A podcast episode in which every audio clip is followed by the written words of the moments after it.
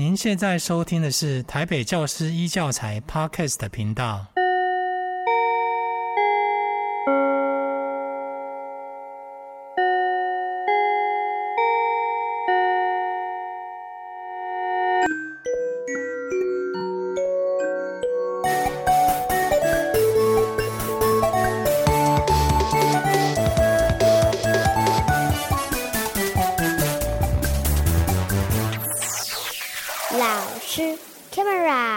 师开麦拉的线上的听众，大家好，我是教师研习中心黄家明。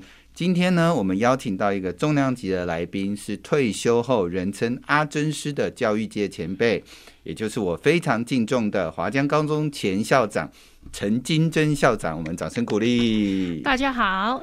首先呢、我要先来简单介绍一下金珍校长哈，但是因为金珍校长的这个光荣事迹，实在是竹繁不及备载，如果有漏掉了，再请校长都要帮我呃这个补充一下哈。金珍校长呢是张师大辅导系毕业，呃，在一九八二年，也就是民国七十一年的时候，开始在南门国中任教。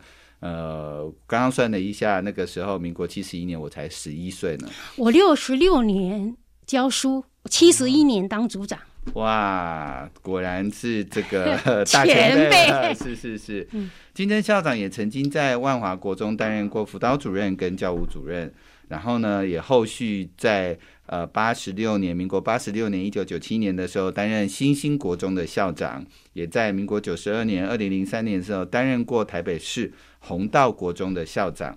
那呃，校长的资历呢？跟他的这个领导风范呢，让他在九十六年的时候呢，也就是担任弘道国中的校长期间，荣获教育界的奥斯卡奖，也就是教育部的校长领导暨教教师教学卓越奖的肯定哦。那校长也曾经得过这个教育部的师铎奖，也在新兴国中期间，其实是荣获了特殊优良教师的校长类的奖啊。然后呃，像从国中呃校长这个。结束之后呢，在二零一一年，也就是民国一百年的时候，开始担任我们台北市华江高中的校长，并且在华江高中荣退啊。那我们今天邀请到今天校长，当然呢，不是主要是要谈校长在教育界的这个教育史上的这个辉煌的贡献，可能我们当然可能会听到一点故事。我们倒是想要邀请呃校长跟线上我们开老师开麦拉很多老师朋友分享一下。他近几年退休之后在，呃他的这个不管是生活上面，或者是教育思想上面的一些心情跟感想。那我话不多说，我就先来邀请金珍校长跟大家先说几句话。好，各位老师，大家暑假愉快。我想暑假应该是所有教育界里面，我常常跟所有老师说，趁着暑假。该钣金的钣金，该维修的维修，嗯，该补救的补救，这个指的是你的身心健康，嗯，就像学校的暑假也都是在做整件工程一样，嗯、好，所以当外界怀疑我们的寒暑假的功能的时候，其实他不知道我们老师的疲倦是到了某一种顶点，这个短暂的不管进修，不管是休息。其实是为了下个学年度更好的动力，所以希望老师们好好把握这个暑假。是，谢谢校长。的确是，呃，老师其实在教学上面很辛苦。那我相信，今天校长今天应该有很多，呃，不管是快乐的，或者是辛苦的，过去担任老师、担任组长、担任行政主管，甚至担任校长的，呃，这个一些点点滴滴。那也是我们今天呃，至少我这边也很想要再多跟金珍校长交流请教的。那我想要就先从第一个问题，第一个我先设想好的问题来请教校长哈。那金珍校长，我想要呃，请您谈谈您在担任校长期间，无论是国中或高中校长期间，您在经营校务在最得意或者是印象最深刻的回忆是哪些呢？谢谢。其实，在教育界啊，很多人都会觉得我的奖好像拿太多了。事实上，这里面这些奖的成分里面，啊，我一直认为我蛮幸运的，因为我相信所有教育界，尤其是当校长的，在这个年代，没有人敢不努力。是啊，有个部长曾经讲过一句话：嗯哼，努力认真是本分啊，而不是值得夸耀啊，那是你该做的，而且你的校长是用考来的。嗯哼，考也就是你去争取的。好，所以怕热不要进厨房，你愿意选择了这个职位，尤其是属于高处不胜寒的这个工作，我觉得一定有你自己的理念跟自己的理想。那我说我很幸运，是我经营过三个学校，我在三个学校当校长。坦白说，我接任任何一个学校，我都是带着大家都不要，我只好我去。嗯，我很讲句坦白，我第一个学校叫新兴国中，它是在林森北路跟民权东路交接口。当年民国八十六年，我去接星星的时候。他是掉到谷底的学校，是是，这个我有印象。他一个年级全校本来是最高的时候是将近七十班，嗯哼。我去接的时候，他一个年级三个班，当然中间的落差来自于、嗯、你们知道吗？林森北路它是一个没落了，是。还有前面有大子高中，它是完中。右边有大同高中的完中，对，左边有成渊，所以它是在一个三角点中间的中心。可是它旁边的三角点各有一个明星的完全中学，也就是说，所谓的生源，它学生的来源根本就是已经全部被瓜分了。没错，好，那。各位，你们一定会觉得说，那你为什么去接这个学校？我们当年是遴，不是遴选的，我们是派任的，是没有选择权的啊。可是我当时，我记得我们在教育局分发，嗯，我们那一年的分发是前面的前一届还有三位没分发，嗯，我们这一届按照名次，那所有的缺额六个，所以。也就是轮到我们的时候，已经是后面，是没得挑。但是我对这个学校完全是陌生的啊！我一直记得当年在教育局分发完的时候，我们的科长，也就是后来的汤局长，对着我们六个人一个一个说：“你接任的学校会怎么样？会怎么样？”好像前三个都是 OK 的。嗯哼。到了木栅国中的时候，他说木栅因为校地的里面的问题，但是已经解决三分之二。嗯啊，最后讲到他，我并不是最后一个分发，可是他最后才轮到我讲。然后他讲完就讲了一句话，他说：“你勇敢的去，教育局给你靠。”嗯，啊，我们的主都就告诉我说：“你如果要放弃，你必须放弃你除训。”的资格，我当天从仁爱路一路走回我青年公园的住家。各位，你们知道市府走到从所谓东区走到了南区，对，有点路了。而且为了要分发，我还穿了高跟鞋。我一路上走回来。我刚开始是非常难过，因为我觉得大家都用同情的眼光看着我。是。是。可是我走一半的时候，我突然想到了一个转念：这么市中心的学校，中山北路二段。是。如果不是因为他掉到了所谓的谷底，现任的校长不愿意转任，怎么会轮得到我出任呢？嗯。所以我心里就想。他到了谷底，他只有进步，他只会弹回来，他不会再掉，因为没地方掉。没错，所以我是带着充满斗志去的。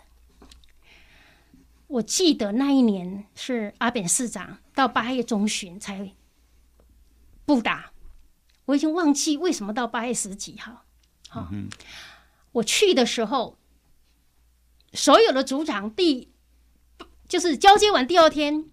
所有的组长里面有九个一字排开来跟我请辞，然后告诉我说，他们的原来的校长退休嘛，哈，嗯，已经都答应他们下来了，他们只是礼貌上来告知我。是我那时候讲了一句话，我说，开张第一天你们要退货，不够人道。嗯，好，我说我们试着再相处看看，一直到开学。我说学校就这样，你下来就一定要有人上，好，因为没有缺额嘛。那时候已经掉到谷底的学校根本没有缺了，对，所以你下来不当组长，你就要当导师，嗯、啊，导师一定要有人上来。好，我说你们应该给我空间。后来我们先相处一年，我说一年以后，如果你们觉得我们不能相处，那么我们再说吧。可是。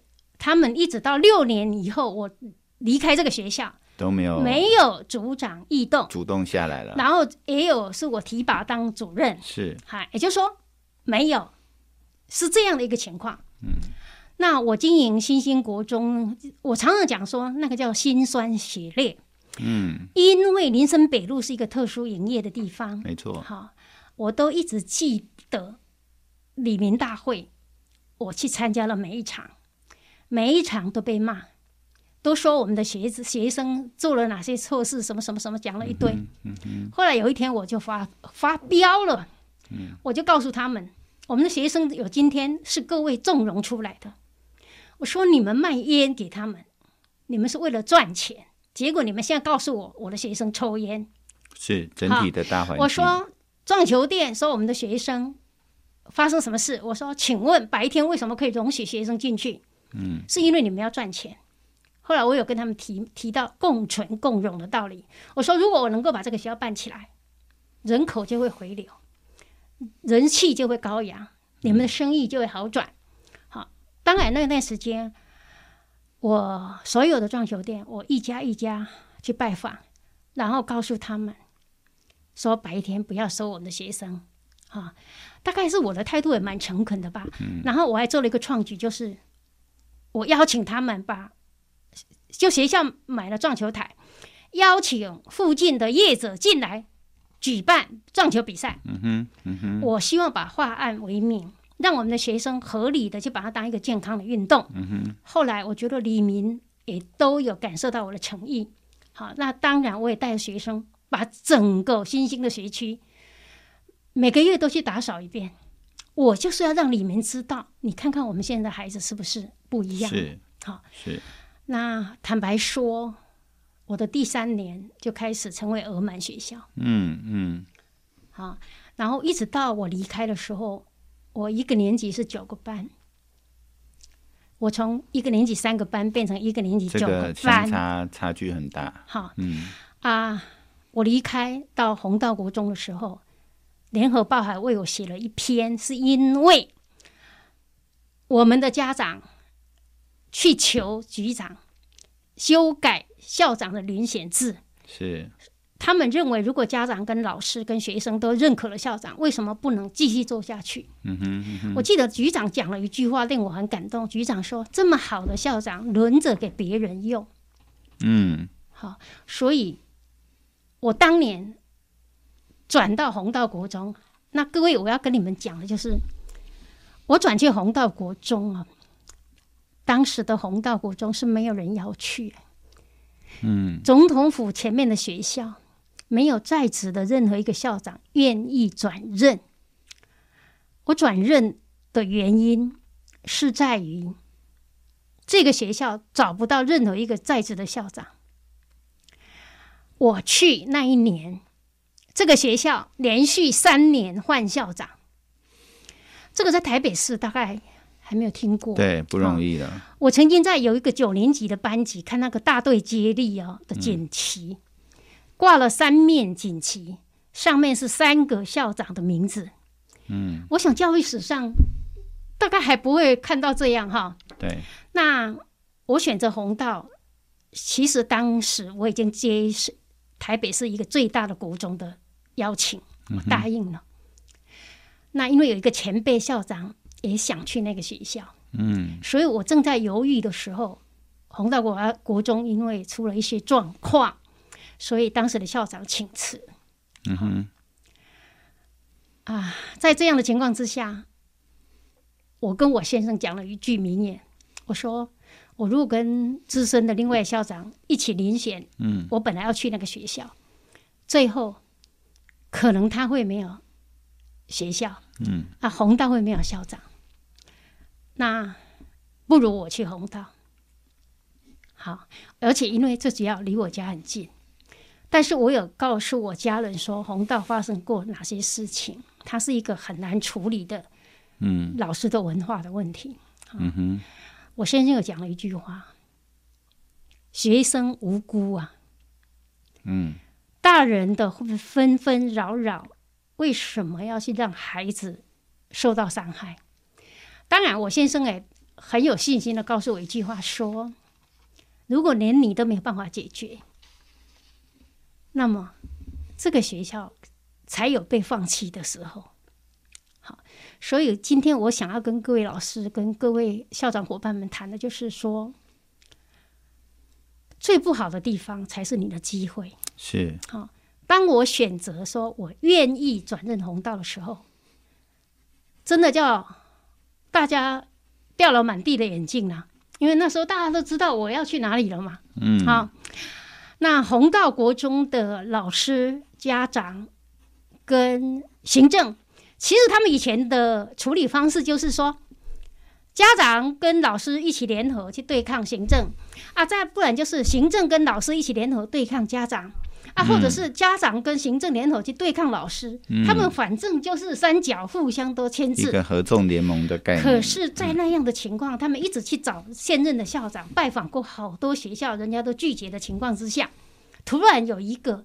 他们觉得那是不可能的人，竟然跳下来说：“那换我来好了。”嗯，所以我一直记得那一幕，就是当天晚上，我先打一个电话给家长会，说：“我是某某某，我知道你们现在正在临找校长，那请问，如果是我转任弘道，你们愿不愿意？”好，我说：“我给你们思考的时间，你们要跟教师会讨论。”也要跟行政讨论啊！我明天我也会跟我家人讨论，我们是不是有这个缘分？结果第二天我在新兴国中，我都是七点左右会到学校，校门口乌压压的人，弘道的老师、家长、行政组了二三十个人，准备去找校长了。对，他们在门口等我。他们怕我后悔，然后他们要表现他们的诚意。诚意了，嗯，啊，我就记得那是一个很美好的画面。嗯哼，所以我就这样到了弘道，在临前当天，我们弘道送给所有的遴选委员，包括里面的工作人员，每个人一束花，说谢谢遴选委员会帮我们选到一个好校长，最好的一个校长。我当时吴局长跟我说：“害我都想要去了。” 他们本来因为前面的发生一些事情，已经对这个学校非常失望，是，而且对这个学校觉得无药可救了。可是没想到是这样，所以我去其实是一个美好的开始。他们本来是三方角力分歧，可是这一次是三方联合，嗯，所以等于说是一个很好的开始。是，好，连。家长会长看到我都真的叫我第一次看到抱着我哭啊，说他已经好几天都没睡好了。是，好好，我是这样情况到红道。嗯哼，嗯哼。那当然到了那个学校，他是非常明星的一个学校。是。那最大的压力来源来自于老师的自我要求，嗯，来自于家长的过度期望。但是也来自于它其实是一个很危险的时候。因为各位，你们知不知道知道它的地理位置？它就是在北一女跟市教大的对面，是，所以它的那个里绕着总统府中山南路一直接爱国西路，它是我看过唯一没有任何李明住家的学校。对，这个是很特别的学校。所以，嗯，它的三个半的里几乎都是越区。因为都是公家单位。嗯、最高我在那边服务的时候，它的最高记录是九十二点八业区。嗯哼。啊，事实上也不能怪，因为他学校本身是利用哪里有地哪里盖，哦，没有去考虑到学生的来源嘛，哈。嗯、然后各位你们也知道，它附近有一棵非常壮硕的神木，叫中正国中，啊，它一直现在在台北市都是明星班，对不对？这是不可否认，人家也是真的好的，嗯、很不错的学校。弘道夹在这样的条件之下，他有。一大部分的学生是进不去中正，自认为很委屈，所以他到了弘道是来抱着一副我来你们这里是瞧得起你，嗯嗯，然后他对学校有高度的要求，以及非常严苛的期待。对，无论是学生或者家长，所以、嗯、他们把这种要求跟期待。带到班级经营，也给老师们很大的压力。嗯哼，那老师在这种高压力的情况之下，很容易情绪失控。嗯，好。所以我就在这样的条件之下接任了这个学校。嗯、然后我知道我必须面临的是什么挑战，可是我没有想到我的挑战会来自于最大的是在外围。民国九十三年。大家都知道，我们现任的总统因为枪击枪击案哈，引起了所谓的红衫军事件，是造成了围城。那个、嗯，好，那在那段时间之内，学校附近全部都是巨马。嗯哼，啊，我要考虑的是学生的食衣住行、嗯，交通、生活作息。在这样的情况之下，又发生了围城事件。啊，围城就是。更严密了，对。然后我们的老师也在这个当口凑上了一脚。各位不晓得有没有印象哈？我们在某一个礼拜三的中午，嗯，下午第一节课，我们的某一个班级的老师，他是一个公民科的导师，嗯哼，他觉得八年级第一章社会公民运动，刚好那些围城、那些红衫军，嗯、其实它就是是一个社会公民运动，对，所以他带着学生去。参观是，但是没有透过学校的。对，哎，因为礼拜三嘛，有周会，刚好校长也在另外一边，是别的年级的周会。嗯、是，好，其实我们也从那件事情以后，我们开始检讨。嗯，原来要有学习单，原来要有家长同意书，然后原来要有很严谨的一种校外教学的模式，保护彼此。好，可是以前是认为，哎，他就在对面呢、啊，啊，刚好啊。把学生带去看一下，这样，嗯，哎，引起媒体的轩然大波，不同党派、不同政党、不同立场对这件事情的报道。好，那也包括教师会出面要我支持老师，因为他是一个专业的教学。对。可是外面不理性的民众，他不会去管你是不是专业，他就觉得老师怎么可以把学生带去那里？嗯哼，嗯哼。那该班的家长家长也会也不原谅。对，他认为我们老师把孩子暴露在危险的场域。是。后来我跟学校一起的讨论，老师一起讨论以后，我们定调为不对的时间、不对的地点做专业的教学。嗯哼。好，那我们呢就重新做一个游戏规范。哈，从当然那个时时候学校的电话几乎被瘫痪掉。对。所有。不管理性不理性的民众各有不同的立场，一直都不停的打进来。对，因为红道是热区嘛。嗯，这个时候，你身为一个校长，你要怎么去处理？你要怎么去安抚老师们？你怎么样去跟学生做一个解释？嗯哼，好，都是非常重要。你要怎么保持行政的中立？我记得有一天傍晚吧，围城最后要结束的时候，有一个车队进来。嗯哼。啊，规定是不能进来，是，所以我把车队挡下来了。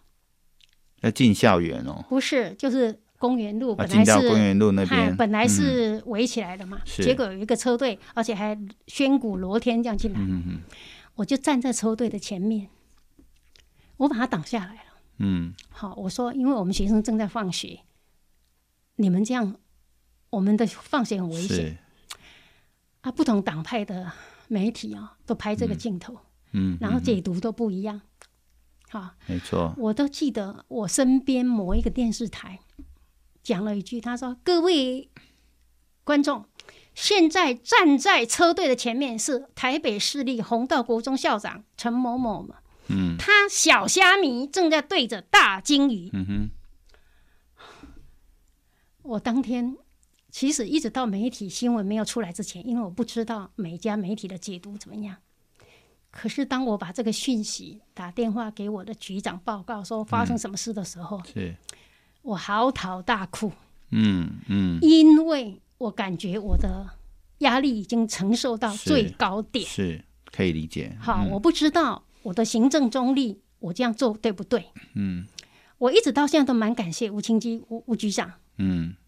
他只告诉我一句话：只要是为了全校的亲师生，你的立场都是对的。嗯，你不要去管哪一个政党或哪一个候选人或哪一个议员，好，因为你那时候的身份是学校的校长。对，好，我觉得我一直到现在都蛮谢谢我的局长，在这样危急的时候，他给我一个定心丸。嗯哼，好，所以。到了民国九十六年，教育局提报我去参加校长领导卓越奖的时候，嗯、我的方案叫做危机、契机、转机，是红教明道传奇。嗯、危机是我接这个学校以来，我们所有面临的有哪些事情？我从这些事情里面去找到。各位，你们想，当我这样捍卫着我们的学生的时候，嗯，红道的老师都掉眼泪了，嗯。因为他们说，他们第一次看到有一个这么有肩膀的校长，而且对是女校长，应该要出来。好，竟然站在一个大车队的前面，双手张开，不准人家过。嗯、我们很多老师都说，他们一直都记得这个场景。嗯，可是也因为这样，让他们知道我是会保护他们的，我是会照顾他们的。是好，所以其实校务经营就是靠着这样平常。累积的点点滴滴，嗯，当然也包括了学校发生了惊动社会的体罚案，嗯，在这样的情况之下，我没有隐藏，我就跳出来告诉所有老师：时代在改变了，法令在修改了，嗯，教学的方式改变了，班级经营的模式不同了，嗯，对学生的关系不是在传统了，我们要做怎么样的一个适度的调整？所以我发起了零体罚运动，嗯哼。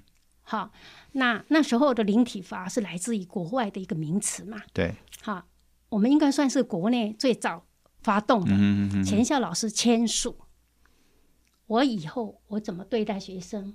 我加入零体罚的理念里面。那时候我其实蛮感动的。嗯。民国九十六年，我那一年其实是一个很生命中很大的转折点。我最初答应的那个学校，他们又出缺校长。嗯哼，他们告诉我说，经过四年了，校长你该还给我们了。嗯，我答应了。我认为我在红道四年，已经把这个学校带上轨道。是。好，当然我那时候还没得奖嘛哈，因为得奖是八月嘛哈。没错。啊，调学校校长调动是四五月嘛。对对对。我就答应了，结果我们的第二天，我从电话里面答应以后，第二天他们就说要亲自来拜访。我们警卫先生就赶快打给我的家长会长，说有人要来抢校长。我在那边四年，我前后有两任会长。嗯，好，一个是音乐制作公司的，嗯哼，好，一个是很企业的大老板。他们两个就赶忙从家里来，在校长室。对方这个学校因为是我答应了嘛，所以他们就很得意嘛，而且他们想要把一个对他们就来了一个来了八九个人嘛，哈，很高兴的说，我们来下聘。好，嫁女儿了。结果我们的会长跪下去了。哈、嗯，我们的家长会长对着些对方的家长会跪下去，是就说，请不要来抢校长。嗯，好，不要造成两个学校的纷争，不要造成两个学校的什么，不然他们善不会善罢甘休的。怎么就这样？是。然后我们的教师会在走廊，我都还记得。嗯。抱在一起哭，一起掉眼泪。嗯、好，嗯，当天晚上他们又杀到我家去，因为他们认为我可能会很尊重我先生。是，好，那他们一离开，我先生跟我讲了一句话：“你雕不成了。”嗯，好，他说：“这么高规格，有情又有义，嗯，你忍心吗？”后来第二天，我很委婉的跟原来那个学校说，那个学校的家长会听说很生气的告诉那些家长说：“他们只有两个人，我们有八九个。”他们跪下去，难道你们为什么不跪呢？看谁跪得多？是是是。啊，事实上，因为这两个会长跟我有感情，相处了感情，他们八九个来，跟我不认识，是，所以其实不一样啊。可是他们也看到昨天那个场面以后，当我在委婉的告诉他们说：“对不起，我真的没办法。”哈，这样讲，他们也很谅解，他们是真的很谅解。嗯，好，所以。我就在那一年继续选择留下来。是。那您各位，我刚刚有讲这个学校三年换三个校长，对不对？对。我在那个学校做八年。嗯嗯。任嘛。嗯。我开他们玩笑，我说前面的任期都太短，我要来平衡一下那个 那个比例尺。没错。好，所以我想要跟各位讲的就是，我遇到任何事情，我绝对不会说，我怎么这么倒霉，我怎么遇到了。嗯。嗯我心里都会告诉自己说：“还好是我遇到了。”啊，我认为，假如说我对自己的信心我都不能处理好了，那么另外还有更有能力来的人来处理是非常棒的。嗯。可是当我遇到了，我觉得圣严法师讲的很好，面对嘛，嗯，就接受了嘛。然后我尽量去处理，以后我放下。对，好。事实上，后来我到华江高中，嗯，我也都是这样。好，我只要是认为说，我为什么会选择华江高中？其实，以我当年在红道八年的那个留下来的绩效，是，其实是蛮多高中邀请我的。好，可是我认为我住在万华。嗯，我在转任，我那时候心里在想，我应该会在这个学校退休了。是，我希望留下很好的名声，在自己不敢说是家乡嘛。我常常讲，我来，我住万华，我从民国七十几年搬到万华，它已经是我的故乡了，已经是我的家乡了。且把他乡当家乡，嗯，对不对？且把异乡当家乡，是，我的家乡已经是故乡了，嗯啊，所以。我希望我把这个学校办好，留给万华。对，留给万华。嗯、然后我希望万华区的孩子，除了北一女建中成功第三志愿以后，他们要跑很远去念社区高中里面的中上的学校，嗯、按照排名。是。那如果我能够把华江拉起来，他们是不是有多一个选择权？所以我在那边的四年的时候。事实上，华江的分数已经调得非常高了。没错。好，所以我是觉得，我甚至到现在，我都还听到附近的家长说，我当年在的时候，学校的荣景，好，我就觉得这样就够了。好、嗯，好，各位，这就是我校长的一个经历。好，嗯、所以我拿我在新兴第五年拿特殊优良校长的时候。很多校长不以为然啊，因为他们会认为台语讲的“一边卡卡顾盖厉害”，是啊，你才第五年，你就拿走了校长这个这个奖，前面有更多的资深的校长。那我、嗯、我有一点心虚啦。嗯哼。可是到九十六年我在红道的时候，当然也有人告诉我说，校长领导只会讲你算是最值钱的。可是我觉得我那那几年的经营啊。真的是高潮起伏啊！是，连那些评审委员听完我介绍整个方案，嗯，我记得一个委员跟我说：“别人读历史，你在历史当中，你就在创造历史。”哈，他说，而且你创造了教育界一个很高的天花板。是啊，我们甚至会感觉很难突破了。嗯，当我领奖的时候。其实我讲了一段话，我说我来自南投竹山的乡下。嗯哼，好，我第一次到总统府的时候，我有经过弘道国中，嗯，我感觉这个学校像衙门。嗯哼，可是我从来没有想到有一天我会成为弘道的校长。当然，我更没有想到我会拿到这个教育界最高的荣耀。嗯，好，我说，其实从一个乡下一直到都会，这些所谓的，而且各位你们都知道啊，我是练武专的，我是家专毕业，嗯哼，才去考上师大的。好，嗯，这个也就是后来我为什么会在我的厨艺上发展，哦，它有一个原来我的脉络跟成长背景。是你本来是家专的，对对对，嗯，所以我是觉得校长的，我为什么会在很还没有届龄之前我就选择退休？嗯，事实上是，我一直觉得我们女性哦投入太多在所谓的工作上，嗯。一定有对自己的家庭比较忽略，比较舒服。嗯哼，好、嗯，所以我一直觉得我的体力也消退了。好，所以我选择六十岁的时候我提退，因为我觉得那是一个生理年龄的里程碑。是，事实上我自己有感觉，我的健康有状况。嗯哼，好，所以我退了。那。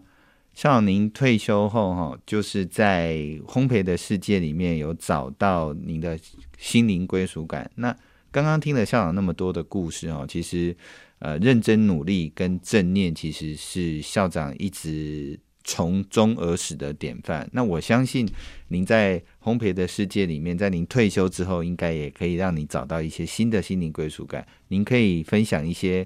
呃，你在这方面的新的退休之后的新的生活乐趣吗？因为您刚刚有提到说，其实您是也是透过这样子的模式重新回归家庭嘛？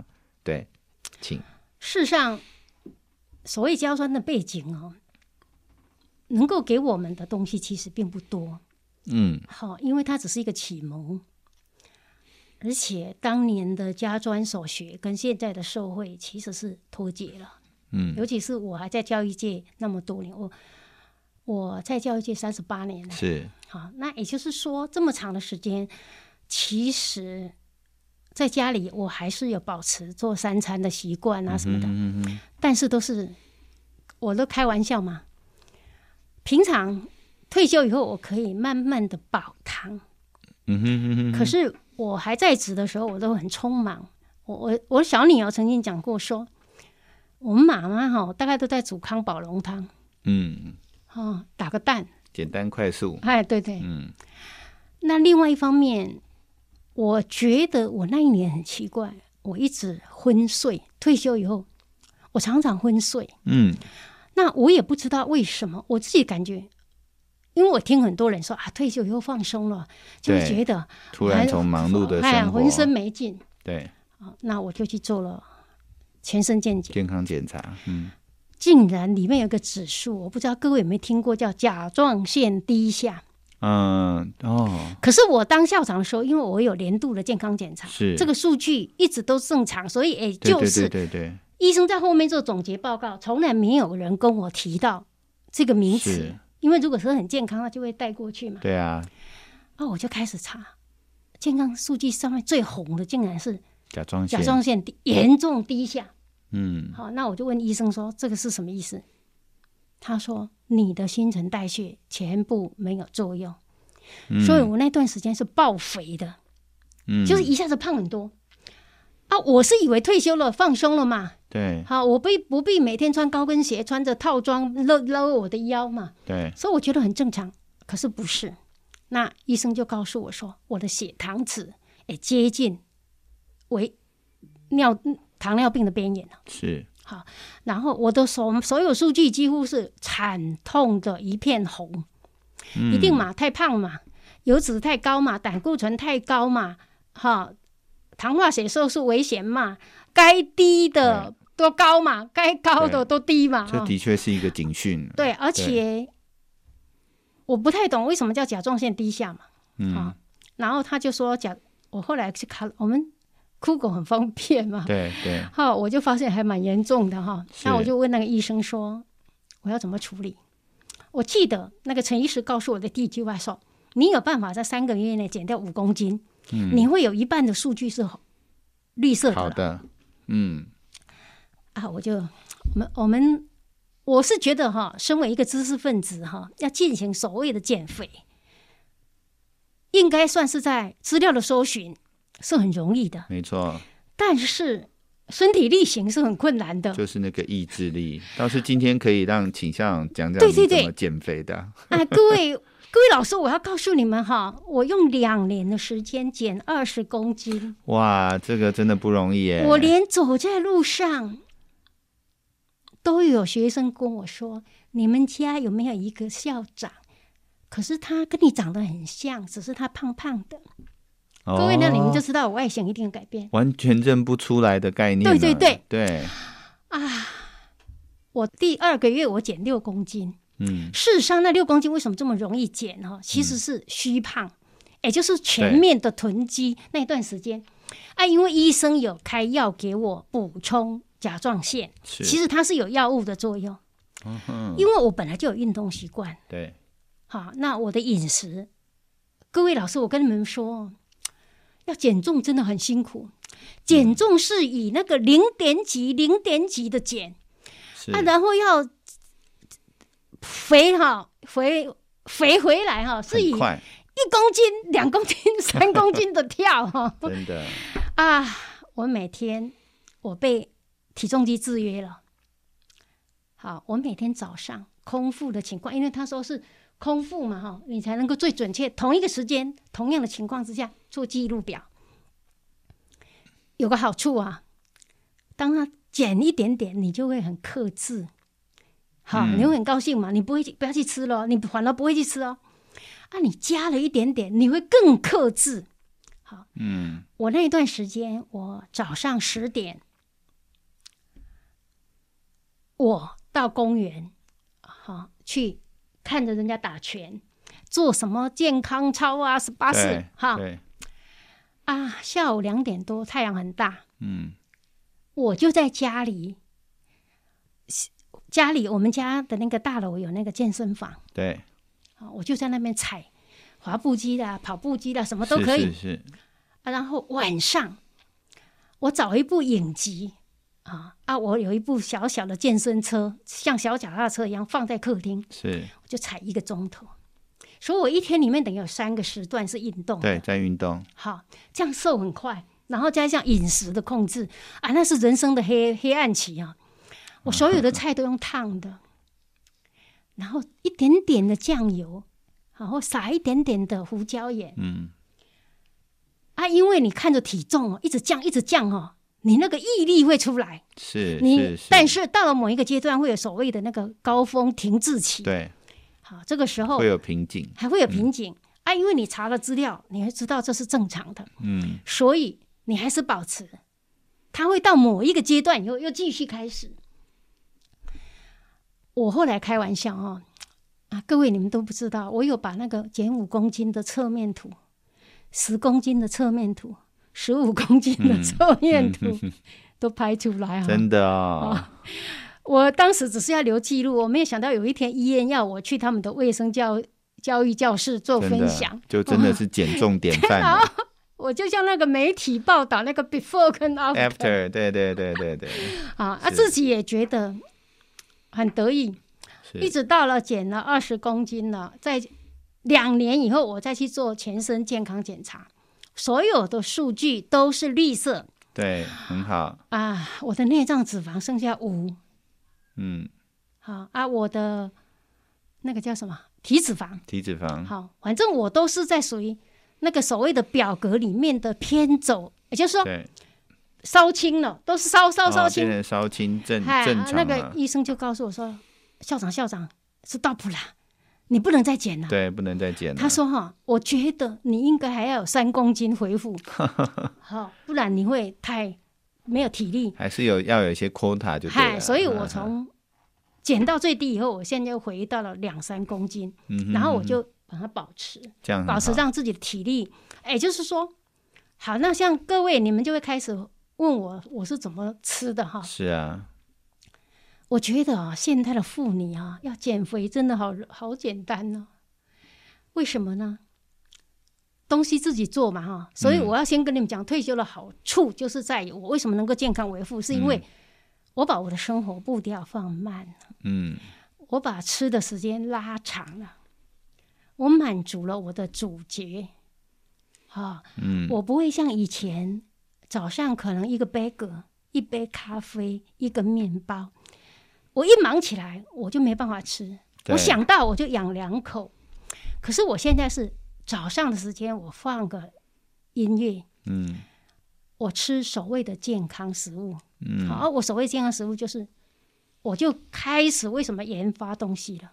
对，大概大家都知道啊，全麦面粉是 GI 值比较低嘛，对，一般的精致面粉都很高，对，可是全麦面粉没有筋，所以它做面包、做吐司是很不好做，很硬的，还是要加一点那个酵母或者是。我慢慢去实验，慢慢改进。我现在可以做百分之百的全麦面粉，嗯哼嗯哼，啊，只加橄榄油，嗯，或芥菜油或葵花油，然后不加糖，嗯，好，所以我现在已经可以做出所谓的无糖、少油、也少油、低盐，但是高纤。我就会在我做的面包里面加很多的坚果，是燕麦，而且重要的是口感不会硬了。对。对，好，你有看到我的脸书照片，它是非常丰富的。我是看到那些蛋糕的那个历史照，就觉得哇，好厉害啊！所以也就是说，当我在研发出我认为很健康的食品的时候，嗯、我开始分享，我常常送给别人。嗯，好，那例如我做蛋糕的时候，我我很喜欢做戚风，是因为戚风蛋糕不放奶油嘛。嗯，好，它放的是。比较好，不要用橄榄油哦，哈、嗯，因为橄榄油它的味道哈，我都是用芥菜油或者是葵花油，嗯、买好一点的，好，哎啊，然后可是很多东西是没有糖，它是没有办法发酵作用或什么的。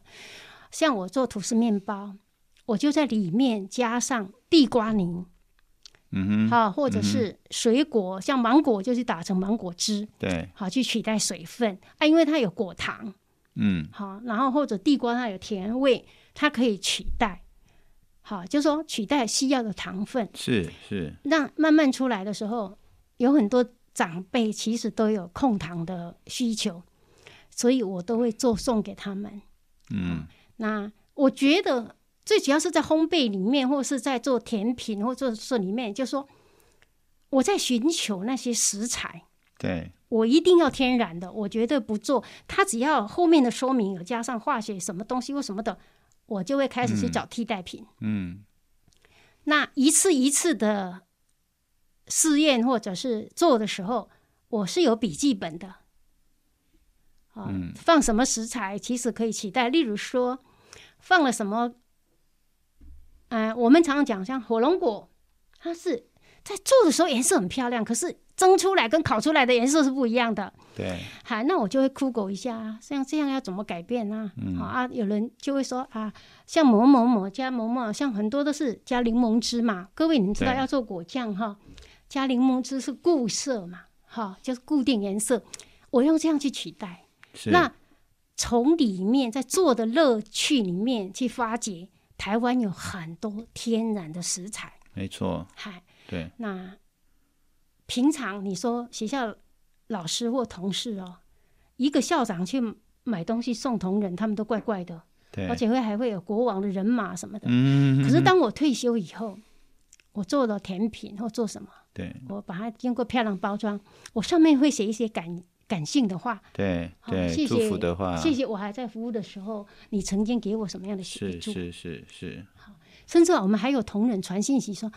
校长，什么时候轮到我啊？真的、啊，那我就觉得想东西应该很快了，哎、啊，心意就到了。对，因为校长的爱心是雨露均沾，就是只要能够认识校长或者跟任校长有任何的合作关系，都有机会吃到校长的。哎，像我今天可爱的甜点，我今天带的甜点里面还有加上。哎，这阵子最需要的平安、哦、印制，哎，烙印啊，像这个烙印，安安，还平安健康。嗯、其实哈、哦，这个烙印就是我为了这一个，我还去特别定制哦，好，甚至我还设计我自己的头像 logo。对，哎，这个就是一种是是是烘焙的乐趣。对啊，而且像其实不管在经营校屋还是在烘焙的世界里面，其实我刚刚有 catch 到。呃，这个校长很重要的这个一个名言，我简单说就是认真努力。而且我从校长今天的谈话里面有得到一个很重要的感受，就是要正念。因为校长经历过这么多，无论是自己在减重啦的毅力啦，或者是在面对校务啦，甚至面对很多呃，其实。呃，一般人或者是我们常常会看看似是困难的事情，但是校长可以透过认真跟努力，跟呃所谓的正念，其实给我们一个很大的思考点，就是其实我们凡事呃只要好好把它做，不要把它认为说啊是抱怨或者是呃其他的这个方面，呃让他觉得让大家觉得是啊那那怎么这么倒霉啊？其实是一个很重要的转念。对，然后就像我最近听到一个台北电影节的这个得奖的人，他就说，有信心但是没有行动，其实会是这个空虚的。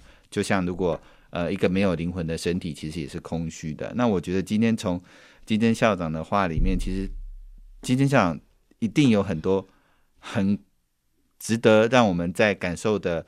觉得这个动人的故事，只是我们的今天的这个节目时间其实是有点短的。希望有机会未来还能够再呃再能够访问到金正校长。那也在节目结束之前，我想要再邀请金正校长，可能可能给我们教育界的后辈一些呃鼓励的话，智慧的人生的哲理，来补充我刚刚从金珍校长故事里面得到我一点点的小小的体会之外。也请今天校长再给我们做一点补充，谢谢。事实上哦，最后的结束哦，我要跟各位分享一个小小的故事。从这个故事里面，嗯、你们可以陪着我走过这么一段哈。嗯，我在华江高中的时的时候，某一天，我的桌上摆了一张请假单，有一个孩子写请假一个月，病假啊，因为请假超过两个礼拜以后，一定要校长盖章。是好。那请问各位，当你们看到这个假条的时候，你是把章盖下去？首先，我第一个感觉是孩子发生什么事？嗯，病假。好，第二，我就马上去找导师。导师说，听家长说他要捐肝给他爸爸。哦，好，那我听到这个讯息以后，我先打电话给妈妈，肯定了这个孩子要做这件事情的善心。嗯嗯但是我有请教妈妈说，家里到底发生什么事？是是，她说啊、呃，爸爸需要什么什么。嗯、可是在我打这个电话之前，我先查捐肝是要年满几，年满二十岁，是啊，乙等亲而且怎么样？对，我认为我当时觉得很奇怪，是我这个学生是高三呢，嗯，还没有，而且没有满十八岁哎，对，他怎么可以捐呢？所以我那时候是带着疑惑先去请教妈妈。妈妈说：“因为情况非常的危急，嗯、有做过比对，经过专案申请是核准的。是好，那我有请教他家庭的环境需要什么样的帮忙。嗯，妈妈当然会跟我讲，爸爸为什么会得了这个病？哈，嗯、哼哼一定是操劳嘛。哈，所以当时我除了把章盖之外，我开始构思的是学校可以给这个孩子什么样的帮助？嗯，好，所以。”我查了所有的法令以后，我去找了孩子谈。好，那突然我要找孩子，我要先透过教官。嗯，好，因为高中的孩子很听过教官。说真的，你看是不是多么巧合？我们这个教官竟然把他的衣服打开，捞起了他的肚皮给我看。嗯，我们那个教官捐过肝。哦，好巧合。哎，所以那个教官是告诉我，校长，我告诉你。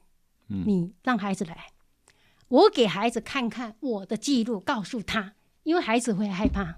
好，所以我把这件事情写成新闻稿。嗯，好，我也在升旗告诉孩子们捐肝的尝试，我们要给孩子做什么样的帮忙，我们全校为他祈福，因为我们是一个大家庭。是，所以当媒体写说我们高中有个孩子要捐肝什么什么的时候，我没有想到的是医院看到这个信息、消息以后。动员了所有最好的医师，给这个孩子进行这个手术，是是，然后社工是给这个孩子做医疗的补助，好，那这个是不是附加价值？没错，对不对？是一个善念，协助的帮忙。可是最后最美好的 ending 是第二年，我们的孩子休学了半年回来，我们的孩子再念一次高三下学期，嗯，他是不是要申请大学？是。我把当年他所有捐肝的简报整理成一个纪纪念册。是。我们那个孩子去申请了国立台湾艺术大学的古典吉他，嗯、是只有两个名额，嗯，他录取了，嗯，他告诉我说，可是我也一直问他捐肝的过程，是。捐肝的故事，好，所以我告诉各位，一个善念，一个善举，一个活行动，你没有去想到，它会有带来这么多的附加价值，对，这个是我觉得。蛮有意义的一件事，是与各位做分享，来做一个结束。是，谢谢今天校长。的确，教育有一些这个非常呃动人的故事，而且是非常很，也许是枝微末节，但是其实它其实是可以很动人的。嗯、今天非常谢谢今天校长带给我们这么多动人的故事，希望未来有机会，我们还可以再听听校长讲更多更多的故事，好，好不好？我们相约下一次。谢谢，谢谢今天校长，谢谢大家。